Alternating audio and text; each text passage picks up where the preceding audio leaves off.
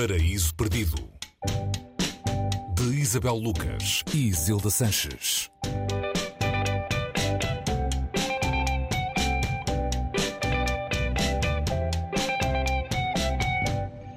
Olá, bem-vindos ao Paraíso Perdido. Hoje falamos de ouro, em concreto do ouro de Blaise Sandras, edição da Assírio e Alvim. Hoje a escolha da Isabel Lucas.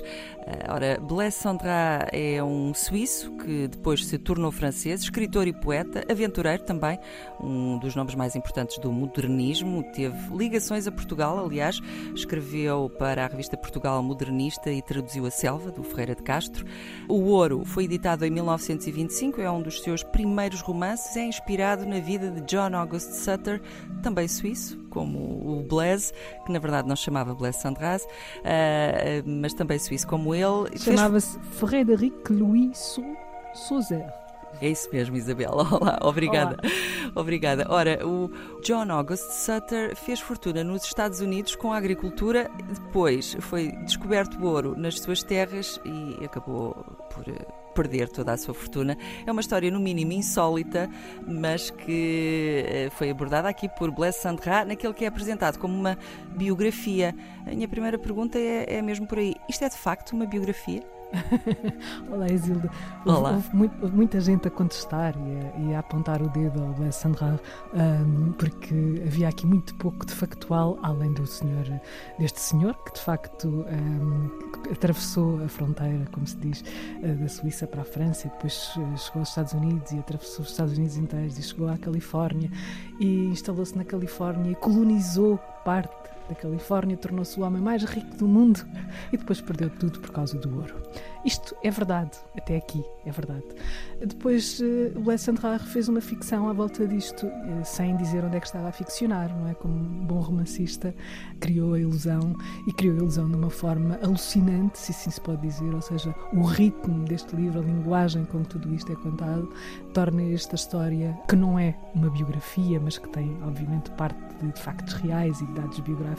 Este senhor existiu, tudo isto existiu, e existiu um senhor chamado Marshall, que era um funcionário do senhor Sutter, ou Sutter, eh, não, não sei muito bem como é que se diz, os americanos americanizam, portanto deve ser Sutter neste momento, uh, e, e, portanto esse senhor, eh, esse empregado Marshall, hum, enquanto está a trabalhar, descobre o ouro e grita: é o ouro, é o ouro.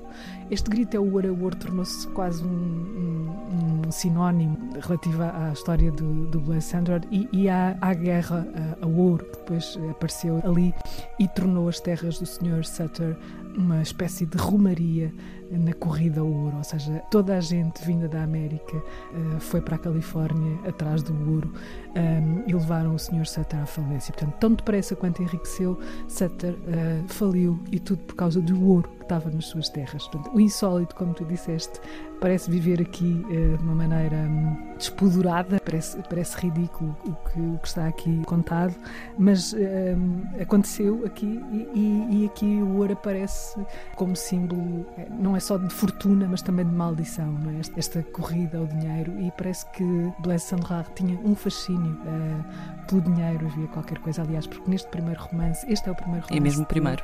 Foi publicado em 1925, uh, mas ele terá começado a nascer na, na, na cabeça dele por volta de 1910, é precisamente a data uh, do início uh, da narrativa, a narrativa que aqui, que aqui se conta, porque ele tentou de alguma maneira conseguir um subsídio para escrever um romance, ou seja, receber por antecipação. Estava um pouco à frente do seu estava, tempo. Estava um pouco à frente do seu tempo, ele sabia negociar isto e, portanto, este, este livro, numa, numa linguagem muito própria e que tem qualquer coisa também do, do fluxo, do, do o grande fluxo que as pessoas conhecem a escrita do Sandak é uma, uma espécie de torrencial. Febril.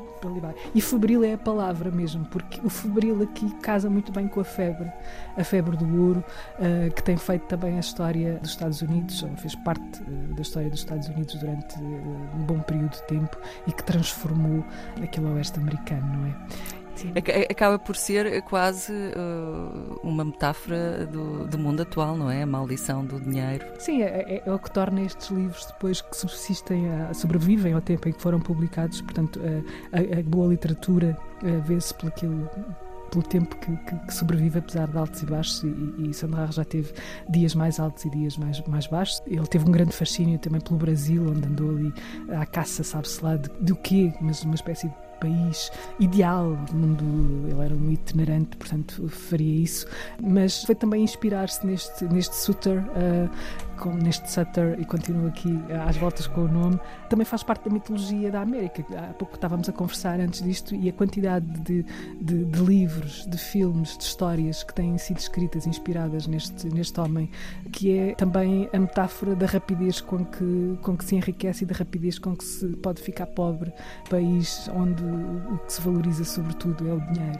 É? Esta edição da Assírio Alvim é também particularmente importante porque tem tradução e prefácio de António Mega Ferreira. Sim, António Mega Ferreira, que eh, é um grande estudioso da, da obra do, do Blaise Sandrard e, e que, tra que, traduziu este livro e, e, o prefácio que ele escreve ajuda-nos a entender ma mais do que o próprio do, do, que o próprio romance o lado o lado intelectual um bocadinho da oficina a, a criativa deste escritor que uh, escreveu em francês uh, apesar de suíço uh, e dessa voragem que ele que ele tinha é, é um prefácio esclarecedor e que nos faz entrar sem ser de uma maneira muito óbvia na cabeça de um escritor que foi muito importante no seu tempo e continua a sobreviver. Isabel, muito obrigada por mais uma sugestão neste Paraíso Perdido. Hoje falamos do Ouro de Blaise Sandra, edição da Assírio e Alvim, com tradução e prefácio de António Mega Ferreira. Obrigada, Isabel. Até para a semana. Até para a semana, Isabel.